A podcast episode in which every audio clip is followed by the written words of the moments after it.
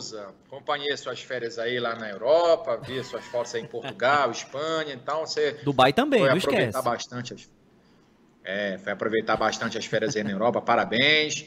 E agora está de volta aqui conosco, então muito bom dia a todos os ouvintes da Rádio CBN. E espero que esse ano nós tenhamos aí uma parceria de sucesso aí, meu caro Max. Que legal, Rômulo. Muito obrigado aí pelo conteúdo e pela participação e pela parceria.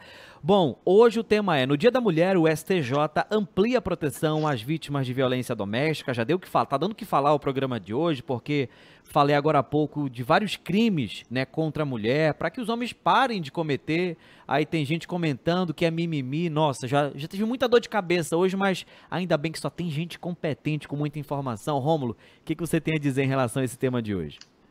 Ô, meu amigo, muito obrigado aí pelo elogio. Vocês sabem, Max, que eu sou professor, né, é, no curso de Direito, e uma das principais atribuições que eu tenho, eu sou professor de Direito Processual Penal, Direito Penal, e eu explico sobre a Lei Maria da Penha para meus alunos. E uma das principais preocupações que eu tenho é mostrar que não é somente um caráter técnico jurídico de leis, mas também tem toda uma situação social que nós homens, e essa é, é a visão que eu passo para os alunos, é uma visão de homem, né? Que ainda falta muita coisa para nós homens entendermos que certas condutas não são compatíveis com o mínimo de respeito que a gente tem que ter pelas mulheres. E a gente acha, até pela questão da cultura, que tem que ser revista em muitos casos, que se tornam é, é, frases normais ou naturais em grupos de homens.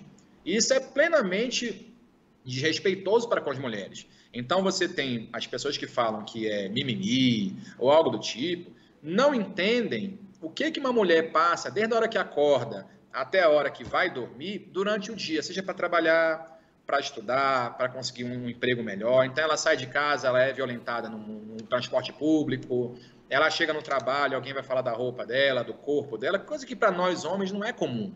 Então eu posso chegar aqui do jeito que eu tiver e eu sendo um homem, ninguém vai dizer como eu estou me vestindo, ninguém vai se importar com isso. A mulher, ela sofre essas pressões diariamente. Nós, homens, não temos em geral essa percepção. Muito embora tenhamos mães, tias, esposas, né, namoradas, mas falta esse olhar um pouco mais apurado para a situação da mulher. E acaba reverberando, e eu trouxe esse tema hoje, Max, muito embora nós tenhamos outras coisas tão importantes quanto acontecendo aqui no Supremo, no STJ, mas em razão do que aconteceu esses dias recentes, e principalmente hoje, que é um dia após a, a, o Dia Internacional da Mulher. Para tentar esclarecer um pouco mais para as pessoas o quão relevante e quanto o direito e o judiciário aqui em Brasília está preocupado em garantir um maior alcance aos direitos das mulheres. No entanto, meu caro Max, isso passa principalmente pela questão de como nós, homens, devemos tratar as mulheres. E aí, Ficou famoso recentemente agora o caso lá daquele deputado de São Paulo, que a gente já sabia. Aqui em Brasília, por exemplo, já todo mundo conhece é, como é a postura daquele cidadão. E o que aconteceu agora só foi que mostrou quem realmente é. No entanto, é, o judiciário atual, na data de ontem, inclusive, estendeu a proteção a uma garantia fundamental que a mulher tem de não sofrer as cinco modalidades de violência, que é a sexual, psicológica, patrimonial, física e moral. Dessas cinco violências, quando ocorre qualquer uma delas, então o judiciário dá aquilo que a gente chama de medidas protetivas de urgência, para evitar que a mulher sofra uma nova violência, até mesmo morra.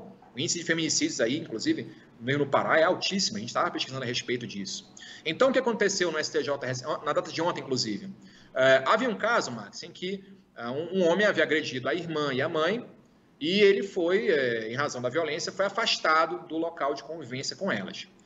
Como ele era dono do imóvel também, ele buscou na justiça que fosse ressarcido na terça parte, porque eram três irmãos, né? Ficaram dois na casa e o agressor teve que sair.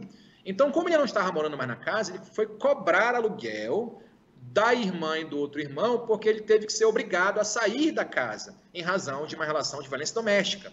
Né? E esse processo chegou lá no STJ.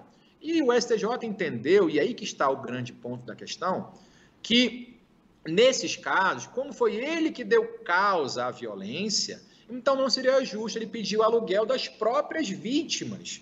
Que é isso que vem acontecendo em muitos casos nas primeiras instâncias e outras similares. Então a pessoa causa um problema, causa um, um, um dano à garantia da mulher e ainda busca tirar algum proveito financeiro disso.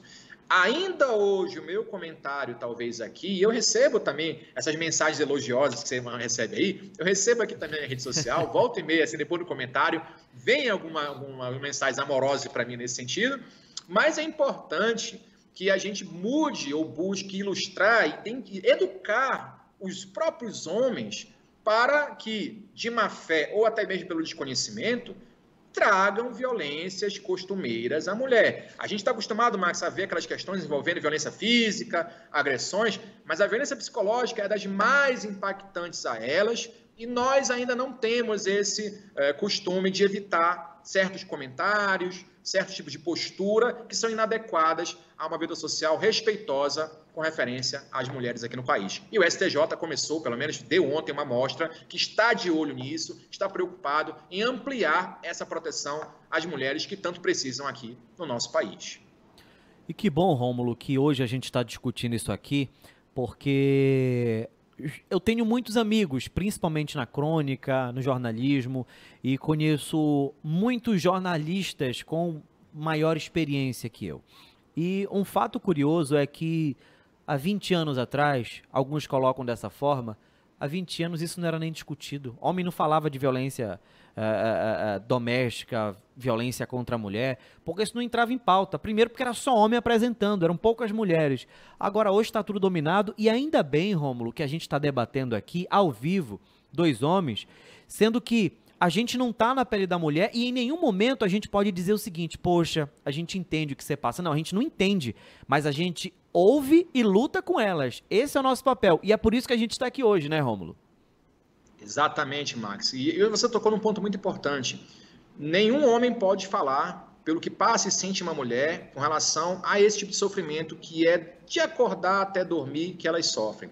Mas nós homens podemos então perceber esse tipo de conduta e podemos modificar os nossos próprios comportamentos para evitar que isso ocorra de certa forma, como havia até certo tempo, certo, pouquíssimo tempo atrás, ainda hoje, Max, você ainda tem isso muito difundido, principalmente naquelas pessoas que têm uma carga cultural aí de da década de 70, 80, ainda hoje não aceitam e influenciando gente até mais nova a reproduzir comportamentos estereotipados contra a mulher. Então, se a mulher fizer alguma coisa que ela alcançar algum nível social, ela só alcançou porque ela conseguiu através de meios talvez não convencionais. Então, daí surge a misoginia, que é muito comum ainda no comportamento masculino. Só você vai dar a mulher para um relacionamento sexual apenas, e tudo aquilo que excede isso, ela está em segundo plano, ou então ela não tem relevância, ou então ela não tem capacidade é, é, intelectual para alcançar. Isso comporta ainda um comportamento, isso ainda reproduz, aliás, um comportamento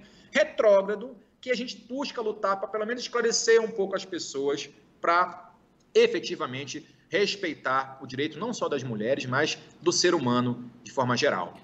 E sendo bem sincero, muitos homens têm medo de se posicionar a favor das mulheres porque eles têm medo do julgamento, da zoação com os amigos. Eu já passei por isso há muito tempo e eu não tô nem aí. Você com certeza não tá nem aí tá. também. Ah. Mas tem homem, muito homem preso que acha que a masculinidade dele vai ser colocada em jogo quando ele se posicionar. Então, bora, bora crescer que a gente está em 2022, né, Rômulo? Infelizmente, nosso tempo está acabando, mas muito obrigado pelo bate-papo, pela conversa. Como sempre, bate-papo muito produtivo, viu, Rômulo? Saúde para você. Fica à vontade para se despedir, que a gente tem uns segundos ainda. Ô, meu amigo, eu te agradeço, muito obrigado. A gente, sempre que possível, vai tentar trazer um tema bacana aqui para o pessoal discutir, tema de relevância, principalmente nesses dias aí que antecederam o Dia da Mulher, que nós tivemos uns ataques violentíssimos à honra de todas elas. A gente está sempre atento para acompanhar e trazer aqui a melhor informação para o nosso ouvinte. Até a próxima quarta. Valeu, Rômulo Martins. Até a próxima quarta na Conexão Brasília, a coluna sempre às 11h20 da manhã, às quartas-feiras, na programação da CBN Belém 102,3 FM. Gente, é, tava um sol